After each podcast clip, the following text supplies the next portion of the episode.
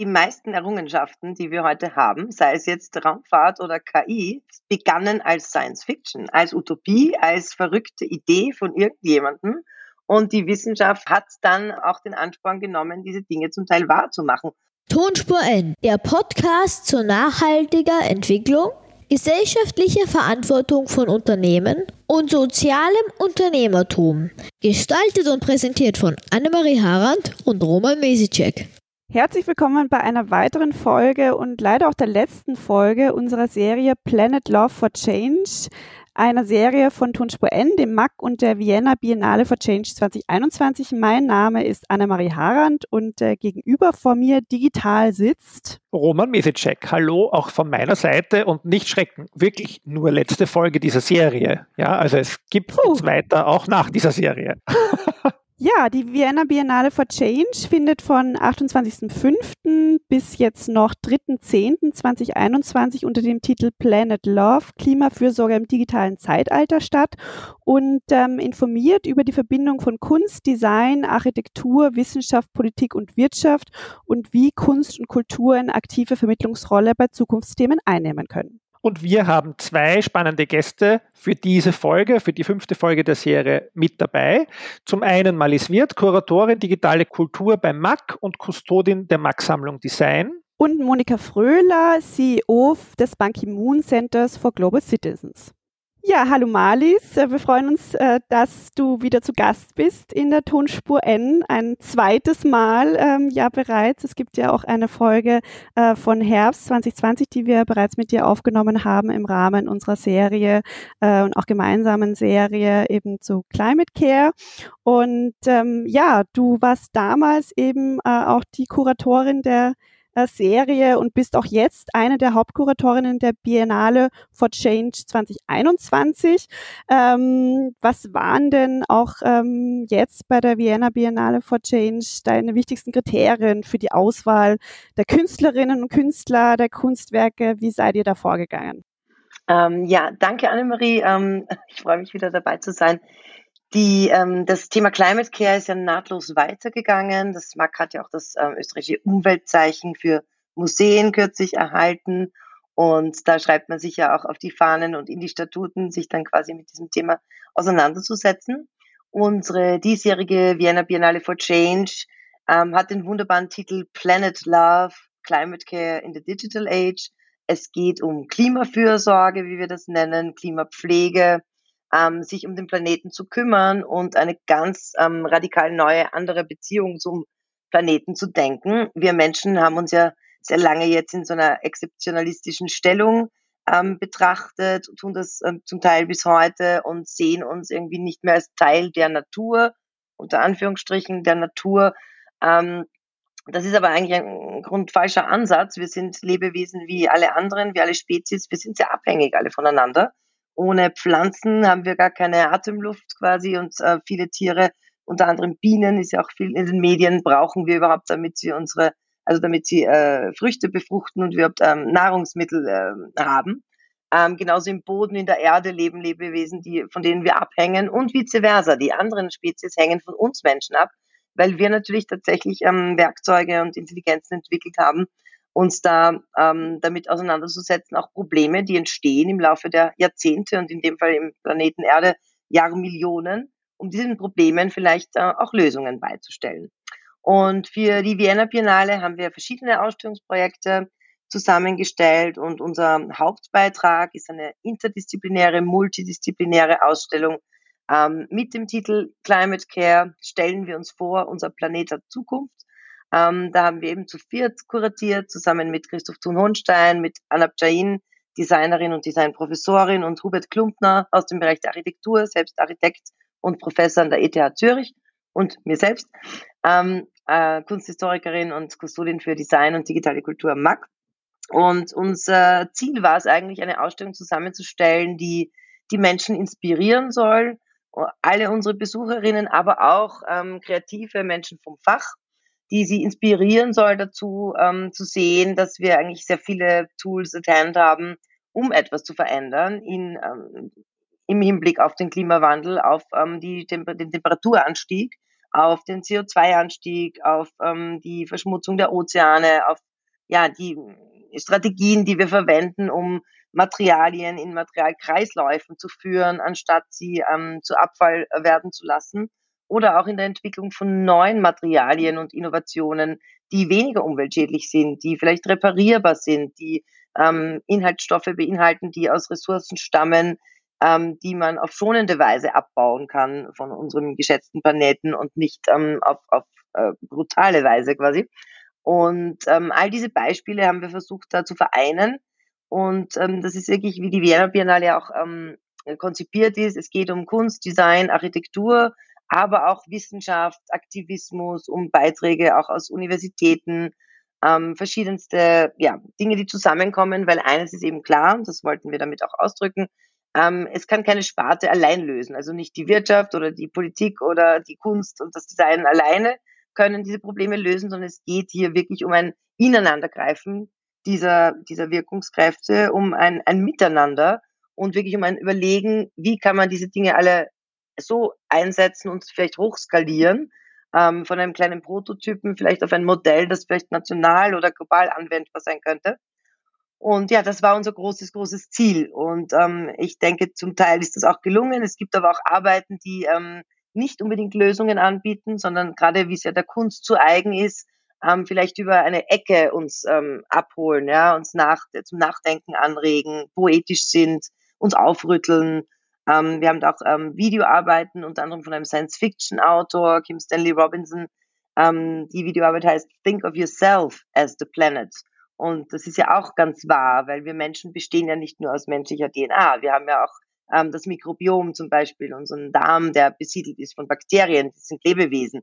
Also man vergisst ja manchmal, dass unsere ganze Komposition auch schon aus verschiedenen Spezien besteht. Also dies so quasi zur Einführung.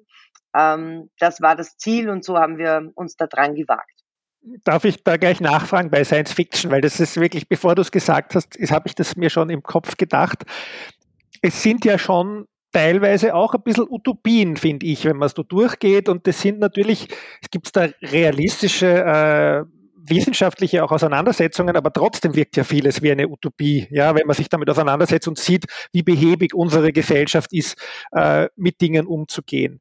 Ähm, wo siehst du da den Grad zwischen sozusagen äh, die Leute nicht erschlagen mit einem Zukunftsbild, wo sie sich denken, ja nett, aber ich kann nichts dafür tun, oder sie doch noch mitzunehmen und sagen, ma, das ist wirklich wie eine Vision und da will ich jetzt auch darauf hinarbeiten. Ja, ich darf euch sagen, die meisten Errungenschaften, die wir heute haben, sei es jetzt Raumfahrt oder KI, begannen als Science Fiction, als Utopie, als verrückte Idee von irgendjemandem. Und die Wissenschaft, ähm, deswegen ist ja auch der Name Science Fiction, nicht nur Fiction, auch Science dahinter, hat dann ähm, auch den Ansporn genommen, diese Dinge zum Teil wahrzumachen. Und ich denke, man muss da schon groß denken. Also gerade mit diesen ähm, Problematiken, die wir da sehen, warum nicht einmal einen großen Wurf, eine Vision haben und dann schauen, ob man das umsetzen kann. Und andererseits gibt es auch wirklich ähm, Projekte, die sehr, sehr ähm, real und, und tatsächlich auch schon implementierbar sind oder bereits implementiert sind. Aber ich persönlich finde es eigentlich schön, auch gerade an Science Fiction und diesem, dieser Schnittstelle zwischen äh, den Kreativsparten und Wissenschaft, dass man sich trauen kann, sich zu denken, ja, vielleicht was wäre, wenn es eine Anlage gäbe, mit der ich CO2 aus der Luft fangen kann. Und tatsächlich, ähm, äh, die Firma Climeworks hat es dann umgesetzt. Es gibt so etwas jetzt. Also das klingt ja auch wie Science Fiction. Und ich denke, das ist schon etwas, ähm, ja, was wir als Kunstinstitution uns auch erlauben können. Ja, also wir sind eben ja kein, kein Wissenschaftssymposium, äh, äh, sondern als Museum darf man auch träumen und ähm, auch Vorschläge machen, die vielleicht nicht eins zu eins der Realität entsprechen. Na, ich finde es schön, weil wir haben ja auch in den bisherigen Podcasts, wo wir mit euch kooperiert haben und was getan haben, haben wir ja auch ein bisschen den Bogen gespannt, immer von den Dystopien und über die diskutiert und sind wirklich viel mehr zu den Utopien gelangt und zu den positiven Bildern, was ich schön finde. Ja? Und positive Bilder und Großdenken ist ein super Stichwort, äh, um Monika äh, dazu zu befragen. Hallo Monika, willkommen auch bei uns. Hallo, ich freue mich sehr da zu sein. Danke für die Einladung. Weil du setzt dich doch in der Tat mit einem sehr großen Thema, nämlich mit den Sustainable Development Goals auseinander. Das Ban Ki-moon Center for Global Citizens will diese Implementierung äh, der Ziele vorantreiben. Die Ziele sagen manche, sind auch eine Utopie oder sind unerreichbar.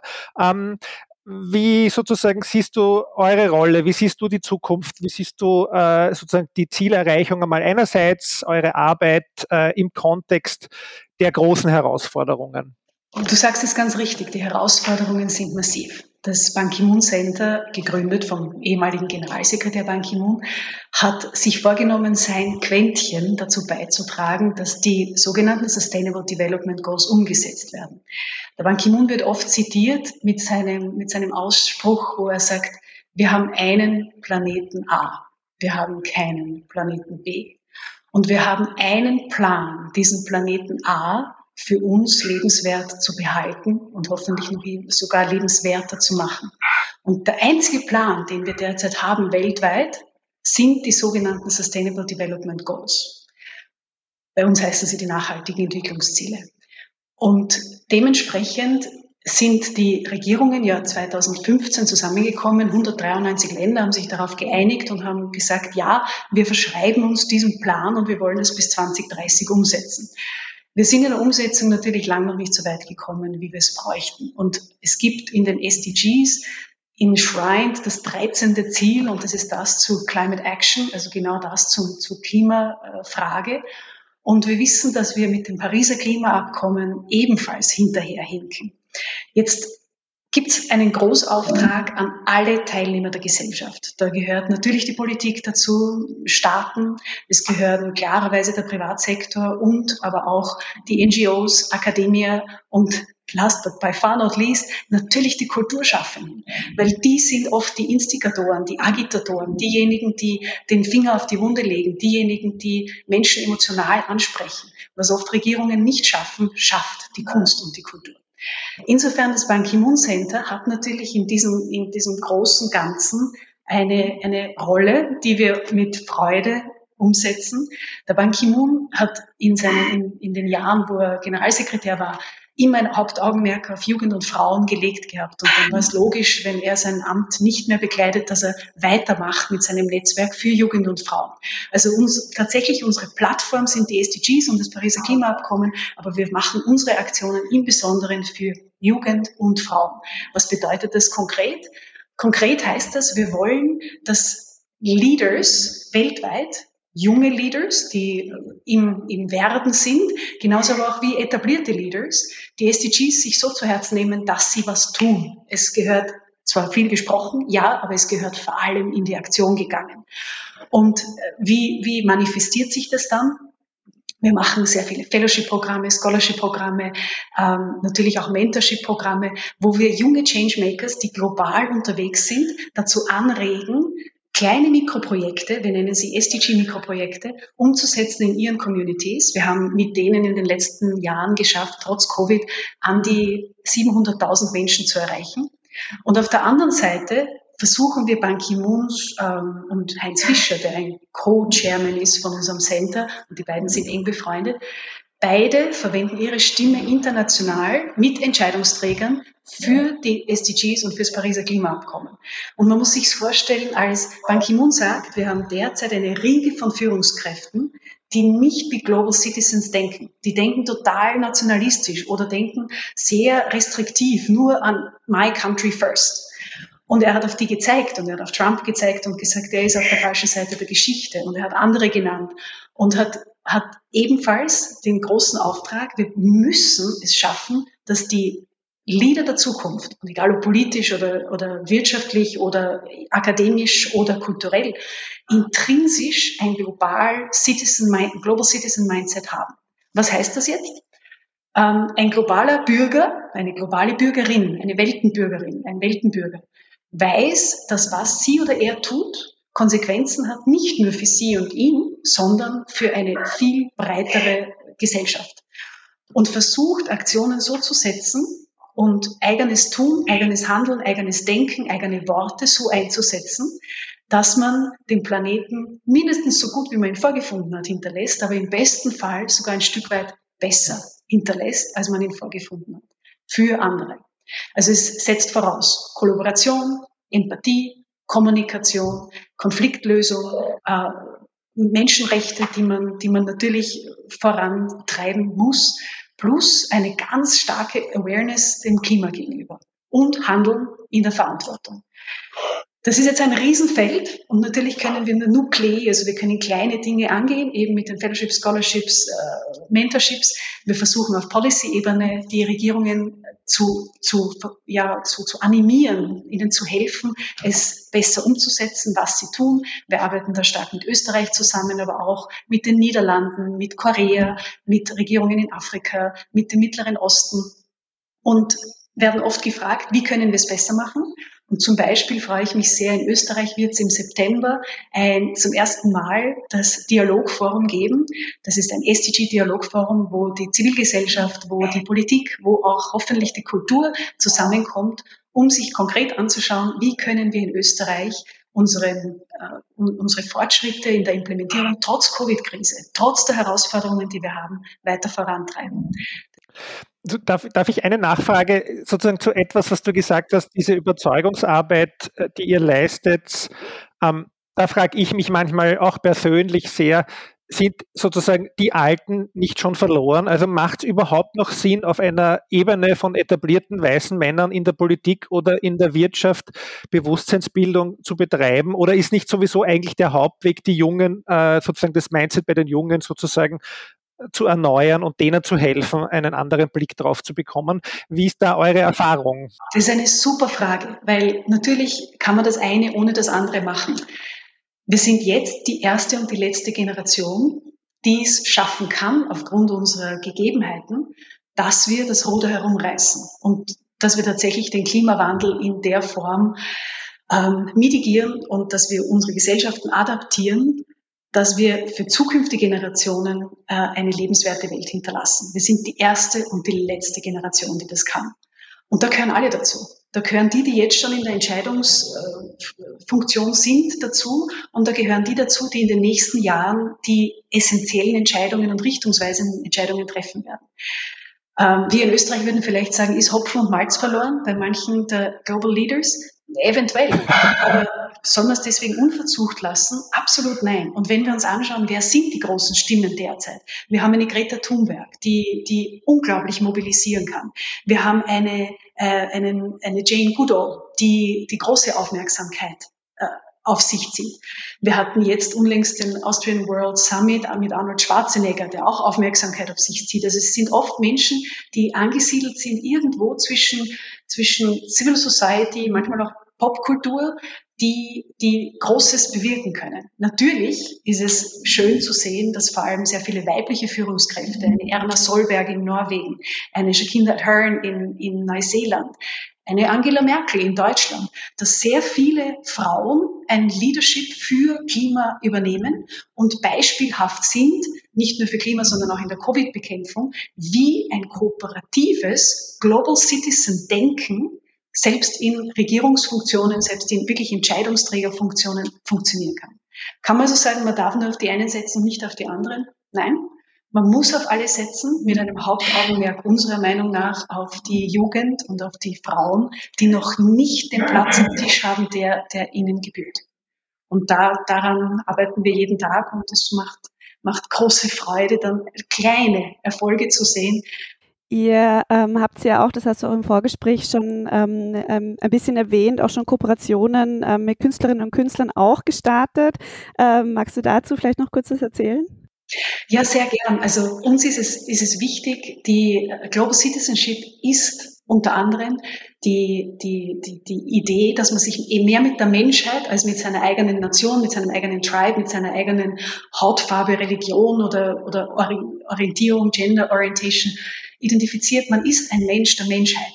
Und gerade Künstler, gerade die Kultur schafft es, diesen sehr emotional besetzten Aspekt ähm, hervorzustreichen. Wir haben dafür ein zum Beispiel gestartet, das war eine, eine, eine Poster Competition, eine Global Poster Competition, wo wir junge Leute gefragt haben, was ist Global Citizenship für euch? Was bedeutet es emotional für euch? Wie stellt ihr es dar?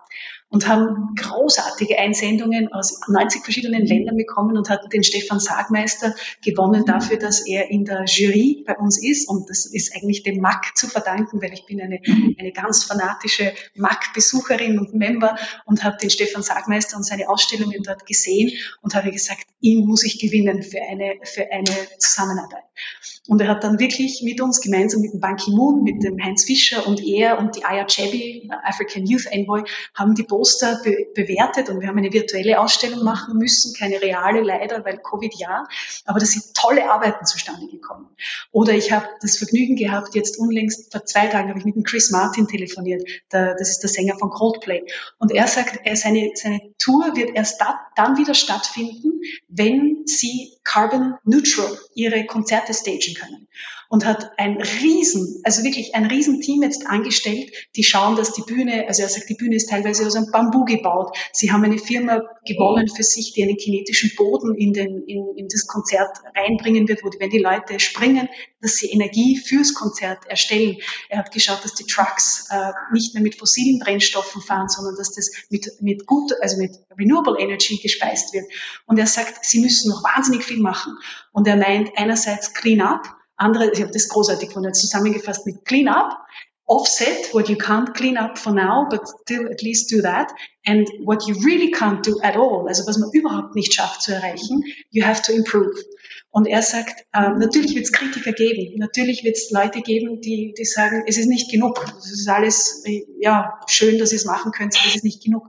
Und er sagt, die Kritiker wird es immer geben, aber wir haben trotzdem die Verantwortung, jeder das Seine zu tun und in seinem Bereich, in ihrem Bereich das beizutragen, was wir beitragen können, um den Klimawandel hintanzuhalten. Und da ist die Kultur und die Kunst also ein, ein Katalysator und ein Amplifier, der aber sowas von wichtig ist. Und deswegen danke auch ans MAG für die großartigen Ausstellungen, für den Einsatz für dieses Thema, weil es braucht, es braucht Institutionen, es braucht Kulturschaffende führt natürlich zu einer Frage zur Malis jetzt und äh, nur eine Reflexion noch, die ich so wahrgenommen habe, äh, weil du jetzt Coldplay erwähnt hast. Ich glaube, gerade um äh, UK und Extinction Rebellion sind ja ganz viele Künstlerinnen und Künstler und insbesondere auch Musikerinnen und Musiker auch mit dem Thema noch einmal stärker äh, sozusagen äh, in Kontakt gekommen und haben sich da engagiert und ich sieht man doch auch viel mehr Öffentlichkeit noch. Aber bleiben wir vielleicht noch ein bisschen bei der angewandten Kunst oder mal ist dein Blick jetzt sozusagen auf das große Ganze, soweit es möglich ist. Jetzt haben wir über die SDGs gesprochen. Wie siehst du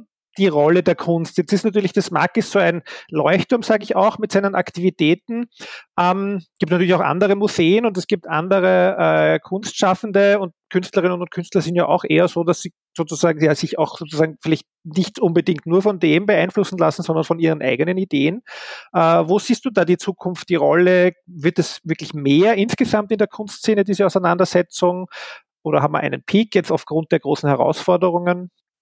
Naja, hm, Kunst äh, reagiert immer auf die großen Herausforderungen der Zeit, egal welche das dann sind. Und natürlich ähm, gibt es jetzt ähm, zunehmend auch Künstlerinnen und Künstler, die sich mit dem Thema ganz konkret auseinandersetzen, des Klimawandels, sei es jetzt mit also dem Verschwinden des Nachthimmels zum Beispiel, ist auch ein Riesenproblem, Lichtverschmutzung, äh, die Ozeane. Also es gibt ja da ein, ein Themenspektrum. Also der Klimawandel ist ja so viel als Mosaik. Ja.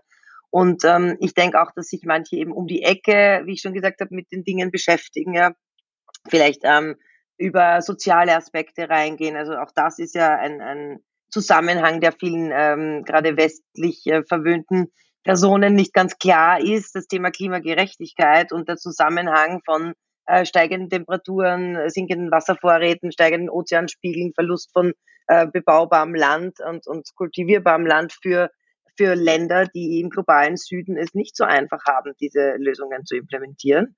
Also ich denke, das ist auch einfach ein Riesenthema, wie, wie das zusammengehen kann. Da beschäftigen sich auch verschiedene ähm, Künstlerinnen und Künstler damit. Dann natürlich ähm, ja die, die Frage, welche Materialien man verwendet. Also ich sehe jetzt auch zunehmend, dass ähm, auch äh, gerade größere und, und eben, äh, wie Monika auch gesagt hat, bekanntere Personen, äh, auch im Kunstkontext, die einfach diesen Impact auch haben, mal Olafur Eliasson zum Beispiel, sich darüber überlegen, ja, wie man das eigene Practice, das eigene Studio auch nachhaltiger gestalten kann, wie man vielleicht Reisen, äh, die notwendig sind, weil ich würde sagen, gerade auch in der Kunst und Kultur, man muss die Welt auch ähm, erfahren, man kann nicht nur im eigenen, den eigenen vier Wänden bleiben. Aber die Frage ist eben, wie macht man das? Ja, wie oft macht man das mit welchen Verkehrsmitteln? Also da gibt es schon Lösungen und da merke ich schon zunehmend, dass sich Künstlerinnen und Künstler auch einfach auf dieser Ebene damit beschäftigen, dass sie vielleicht Kunstwerke machen, die nicht das Thema Klimawandel als Inhalt haben, aber sich sehr wohl überlegen, äh, wie das Studio Practice und die Reisetätigkeit zum Beispiel ausschaut oder eben Mitglied sind bei Fridays for Future oder ähm, andere ähm, Gelegenheiten nutzen, das anzusprechen. Ja. Also ich glaube, man kommt nicht mehr drum herum und eben auch als Institution, deswegen hatte ich auch das Umweltzeichen erwähnt, spielt es natürlich eine Rolle, je mehr äh, Mitarbeiterinnen und Mitarbeiter, und bei jedem geht es natürlich nicht, aber öffentlich oder mit dem Fahrrad anreisen ähm, und Dienstreisen nachhaltiger gestalten und, und auch äh, das Mittagessen nicht in der Plastikbox, ähm, in der Wegwerfbox sich holen. Je, jeder Schritt ähm, hilft, ja, und das ist ähm, irre eigentlich, äh, wie wir gesehen haben, was für Einsparungen an, an CO2-Ausstoß wir durch diese ganz kleinen Maßnahmen, die eigentlich total leicht umsetzbar sind, erreichen können. Ja, das ist eigentlich erstaunlich. Jetzt äh, ist ja gerade die Vienna Biennale for Change ein Riesenprojekt für euer Kerngeschäft ähm, quasi, jetzt auch im, im Zeichen des äh, Umweltzeichens. Ähm, was habt ihr denn dann, die großen Ziele, die ihr vor euch äh, habt oder die ihr euch gesteckt habt im Rahmen des Umweltzeichens? Ja, wir haben uns äh, bei der Vienna Biennale bei den Ausstellungen uns das Leben wirklich äh, schwer gemacht. Es war ja noch dazu Lockdown und, und äh, Corona-Krise. Das heißt, wir konnten uns gar nicht physisch treffen. Das heißt, es wurden hier schon einmal, die unsere Kuratoren waren über ganz Europa verstreut, auch unsere Gestalter, ähm, wurden da massiv schon Flüge eingespart, weil wir alles über Zoom-Meetings machen mussten. Was auch wieder, ja, anyhow. Aber wir haben uns zum Ziel gesetzt, das möglichst nachhaltig zu planen und wir tun das eigentlich schon lange bevor das Umweltzeichen gekommen ist mit unseren Vitrinen und Display-Elementen. Also wir versuchen zu vermeiden, bei den Ausstellungen immer wieder was Neues zu produzieren, was dann sofort auf den Müll kommt, sondern wir haben ein, ein sehr extensives Lager an ähm, historischen und zeitgenössischen Vitrinen und Display-Elementen und haben für die große Climate Care Ausstellung eigentlich beschlossen, da auch möglichst aus diesem Fundus zu schöpfen. Und da meine ich eben, sich das Leben damit schwer machen, weil das passt dann nicht ganz genau. Und es ist einfach alles in der Planung noch mühsamer, als wenn man einfach sich sowas produzieren lassen würde. Aber es sind Ziele, und wir haben auch ähm, eine Installation im Herzen der Vienna Biennale, quasi in der zentralen Ausstellungshalle unter dem Glasdach. Ähm, eine neue Commission von dem Londoner Design Team Superflux von Anna Jane und John Arden und ihrem Team äh, mit dem Titel Invocation for Hope. Und das ist eine Installation, vielleicht beschreibe ich sie kurz für unsere Zuhörer, aus äh, verbrannten Bäumen, 400 verbrannte Bäume, Schwarzföhren aus dem Neunkirchener Föhrenwald die einem Waldbrand ähm, im Frühjahr zum Opfer gefallen sind. Und so Monokulturwälder brennen ja leider öfter und mehr als äh, Mischwälder und, und natürlich gewachsene Bestände. Und äh, die sind in einem Grid angeordnet, ganz streng, also wirklich schwarze, dünne Stämme. Und in der Mitte hin entwickelt sich das Ganze zu einer lebenden Oase aus lebenden Pflanzen, heimischen Pflanzen, ähm, Birken, ähm, Hainbuchen, verschiedenen Farnen, Moosen, ähm, und hat in der Mitte dann einen Art Teich, einen Pond, einen Reflection Pool mit, einem, mit einer spiegelnden Oberfläche, wo man sich quasi selbst erkennen kann, aber auch andere Spezies, die, die wir im Alpen zu Innsbruck filmen durften, ähm, schauen einem da ähm, hin und wieder entgegen. Und ähm, es gibt auch eine Soundscape, einen Soundtrack von Cosmo Sheldrake, einem ähm, Londoner Composer, ähm, und ja, es ist so wie so eine, eine Oase und ein Aufruf zum Innehalten und zum Nachdenken, ähm, die aber auch in sich so geplant ist. Und das ist eben ganz ein wesentlicher Aspekt davon, dass wir uns überlegt haben, ja, wie kann man sowas überhaupt machen? Es braucht ein sogenanntes Afterlife. Das ist gerade unser Hauptthema in den äh, Zoom-Meetings, das Afterlife der Installation. Und beispielsweise haben wir gesagt, ja, wir brauchen, es steht auch auf einem Podest, also es ist ersichtlich, dass es eine, eine Kunstinstallation ist, ähm, das wurde gesponsert von der Firma Doka. Man sieht die Platten gar nicht, also die haben eigentlich gar nichts davon, ähm, weil das alles verbaut ist. Aber der Sinn davon ist, diese Doka-Träger, die werden auf Baustellen verwendet und die konnten wir ausleihen, dort einbauen und können die zurückgeben und die kommen dann wieder einfach in den Materialkreislauf zurück. Und ähm, das Ganze funktioniert mit ganz viel von dem Material. Also wir haben für alles Material nachträglich, also Nachabnehmer gefunden. Wir haben auch Vulkangestein, Sandsäcke, Coco Char, das ist so eine Art ähm, Material aus Kokosnussraspel, die aufquillt, die wir für das Landscaping verwendet haben. Und dann eben natürlich die ähm, lebenden Pflanzen, die wir von der Gärtnerei Stakel äh, übernommen haben. Und diese lebenden Pflanzen sollen ja weiterleben. Und da sind wir eben gerade dabei, einen ganz spannenden ähm, Weg zu finden, eine spannende Lösung, wie dieses Projekt danach einfach im öffentlichen Raum ähm, weiter bestehen kann und diese Pflanzen dann hoffentlich auch weiterleben. Und das Ganze neutralisiert oder zumindest versucht, sehr nahe ranzukommen, den kompletten CO2-Fußabdruck von dieser Installation. Also das sind eben so Maßnahmen, die wir dann treffen. In dem Fall ist ein ganz extremes Beispiel. Bei anderen Ausstellungen versucht man eben ja lange Transporte einzusparen, ähm, eben Display, wie ich schon erwähnt habe, ähm, weiter zu verwenden und auf Dinge zu drucken, die nicht umweltschädliches Material sind, klarerweise. Ja, solche Dinge. Mhm. Also finde ich unglaublich spannend, weil ja auch, glaube ich, die Komplexität von Umweltmanagement in so einem Haus wie euren äh, ja auch ein Wahnsinn ist ja. Und wenn du das so schilderst, nur an einem Beispiel, denke mal, ah, das, da hätte man viel zu tun beim Maßnahmenprogramm. Ja? Eine Spielwiese für meine Studierenden. Ähm, ich würde so gerne dem, zum Abschluss ein bisschen den Bogen spannen, noch einmal sozusagen ein bisschen in Richtung Stakeholder nach außen blickend. Da hast du mich jetzt auch draufgebracht, Malis, ich ihr seid auch äh, engagiert bei Museums for Future. Ähm, Fridays for Future, äh, Greta Thunberg haben wir auch schon erwähnt, ist eine große Bewegung. Ähm, was, wo siehst du sozusagen die Rolle euch, zivilgesellschaftlicher Akteur, gerade im Kontext der Jungen, die sozusagen, wo könnt ihr die unterstützen, eine Stimme zu bekommen, weiterzugehen? Ähm, wie macht ihr das? Warum macht ihr Museums for Future zum Beispiel oder so? Ähm, und dieselbe Frage dann dann so zum Abschluss dann auch an die Monika ein bisschen sozusagen, wo sie, äh, wo sie das sieht. Ja, na, wir sind Mitglied von Museums for Future und waren auch schon alle samt der Geschäftsführung demonstrieren an den Freitagen.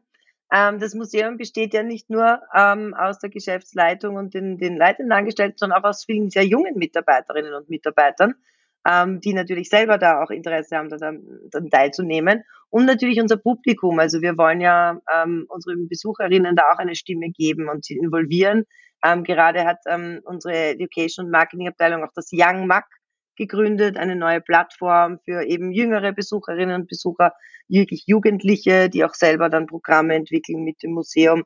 Also das ist natürlich die künftige Generation, wie Monika auch schon gesagt hat, und Greta Thunberg als Galionsfigur quasi des Anstoßes.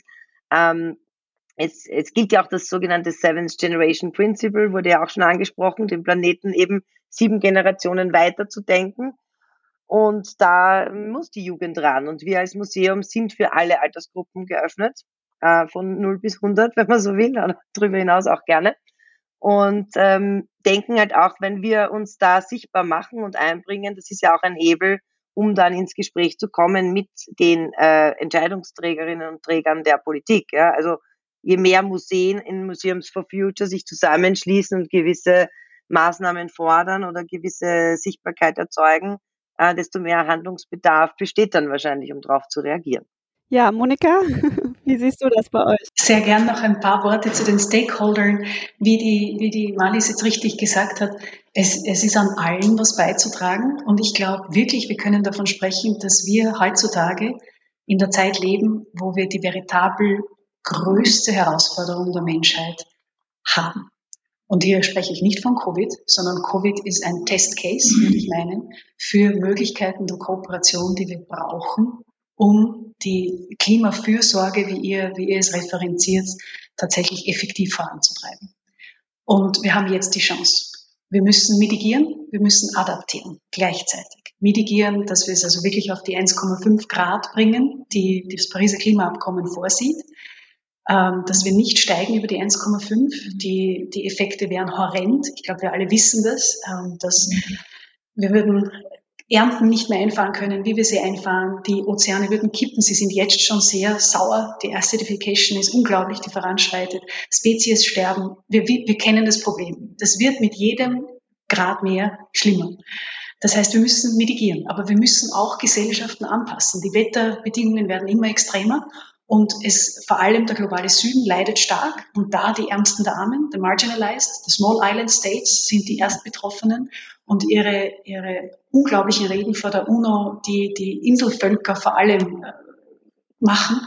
Äh, noch immer, wenn ich dran denke, kreiert es Gänsehaut für mich, weil tatsächlich, es werden Staaten verschwinden, es werden Existenzen zerstört, einfach weil die Welt nicht genug zusammenarbeitet. Sprich, braucht es alle Stakeholder, es braucht jeden, wirklich jede Frau, jeden Mann weltweit. Und es braucht das Gespür dafür, dass wir immer einen kurzen Zeitrahmen haben, um die Welt von diesem Fieber, das sie derzeit hat, zu befreien. Ähm, ich möchte vielleicht als Abschluss noch einen positiven Outlook geben, weil mir ist es immer wichtig, auch Lösungen aufzuzeigen und nicht nur die Probleme, die wir eh alle kennen, zu reiterieren. Ganz spannend ist das Projekt Drawdown. Vielleicht kennen es einige der Zuhörerinnen und Zuhörer. Das ist eine, ein, ein Projekt, das versucht, die 100 besten Lösungen gegen den Klimawandel aufzuzeigen und auch grafisch sehr gut dargestellt. Es gibt einen TED-Talk von, von, äh, vom wunderbaren Chad Frischman, der, der erklärt, wenn wir uns anschauen, was es an Lösungen derzeit schon gibt, wir können es schaffen. Und da gehört dazu uh, Stopping Food Waste, es gehört dazu, of course, Forestation, also Reforestation, es gehört dazu, dass wir unsere Kühlschränke und Air Conditions von den, von den Gasen, den schädlichen, nicht einfach, also nicht nur befreien, sondern dass wir die auch wieder recyceln, dass wir da den Zyklus von Consumption und Production richtig hinbekommen. Mhm. Da gehört dazu Girls Education and Reproductive Rights. Wir müssen es hinbekommen, dass Frauen ihren Körper besitzen und, und entscheiden dürfen darüber, wie sie, wie sie ihr Leben leben. Und ähm, also irrsinnig viel. Man möge sich anschauen, Project Drawdown, die 100 besten Lösungen, Solarpaneele, ja, gehören dazu, die Geothermal gehört dazu, Wasser, Wind, all das, ganz klar. Aber es gehört alles gemacht und nicht eins vor dem anderen und es gehört vor allem von allen gemacht. Und meiner Meinung nach, ich kann nur an jeden appellieren, das, was ihm oder ihr möglich ist, beizutragen. Und wenn es der Strohhalm ist im, im, im, im eigenen Cocktail, verzichtet auf ihn, wenn es die, wenn es die Elektroautos sind, die man sich leisten kann. Auch da große Debatte, muss man sich genau anschauen, was man, in was man da investiert. Wenn es wenn es der ökonomische Kühlschrank ist, den man kaufen kann, jetzt aus der westlichen Welt gesprochen, man kann sehr viel tun. Und vor allem, stay alert, stay a global citizen in your mindset, know that your actions have ripple effects and repercussions for the generations to come. Ja, wachsam bleiben. Der schönste Abschluss, Monika. Ich muss nur anfügen, Project Drawdown ist natürlich Teil der ähm, Climate Care Ausstellung. Wir stellen das auch vor und das ganze Team wurde von Christoph motiviert, dieses Buch zu lesen. Und es ist wirklich, wirklich inspirierend. Und genau wie gesagt wurde, man muss an allen kleinen Hebeln gleichzeitig drehen und dann, dann werden wir das schaffen. Super, wir danken euch herzlich. Da war, glaube ich, jetzt wieder viel zur Inspiration und zum Nachlesen und Nachsehen äh, dabei. Wer bis jetzt immer noch nicht in der Ausstellung war, äh, das ist unsere letzte Folge dieser Serie, der geht bitte jetzt schnell sie anschauen und wir bleiben in Kontakt und freuen uns auch auf einen spannenden Herbst mit dem Thema. Alles Gute und danke euch beiden. Danke. Dankeschön. Vielen, vielen Dank. Das war wieder eine Folge unseres Podcasts Tonspur N aus unserer Serie Planet Love for Change, die wir gemeinsam mit dem MAC und der Vienna Biennale for Change 2021 gestaltet haben. Alle bisherigen Folgen zum Nachhören findet ihr auf unserer Webseite www.tonspur-n.eu oder auf der Plattform Soundcloud. Abonnieren könnt ihr den Podcast zum Beispiel mit Apple Podcasts. Wir freuen uns auch über positive Bewertungen und Kommentare in dieser Plattform. Bei Feedback, Fragen und Vorschlägen bitte schreibt uns per E-Mail an podcast.tonspur-n.eu und folgen könnt ihr uns wie gewohnt auf allen Social Media Kanälen, Twitter at tonspur-n, Instagram at tonspur-n und auch auf Facebook. Annemarie Harand ist Co-Gründerin und Geschäftsführerin der Erdbewoche. Ihr erreicht sie auf Twitter unter Annemarie Harand. Und Roman Mesicek ist Professor an der IMC Fachhochschule Krems und Partner des Magazins Enorm. Auf Twitter ist er unter Roman Mesicek erreichbar. Das war's für Erste. Jetzt kommt wieder eine Kunstpause, eine kleine Pause, bis wir weitermachen mit der nächsten Serie. Alles Gute bis dahin. Tschüss. Tschüss.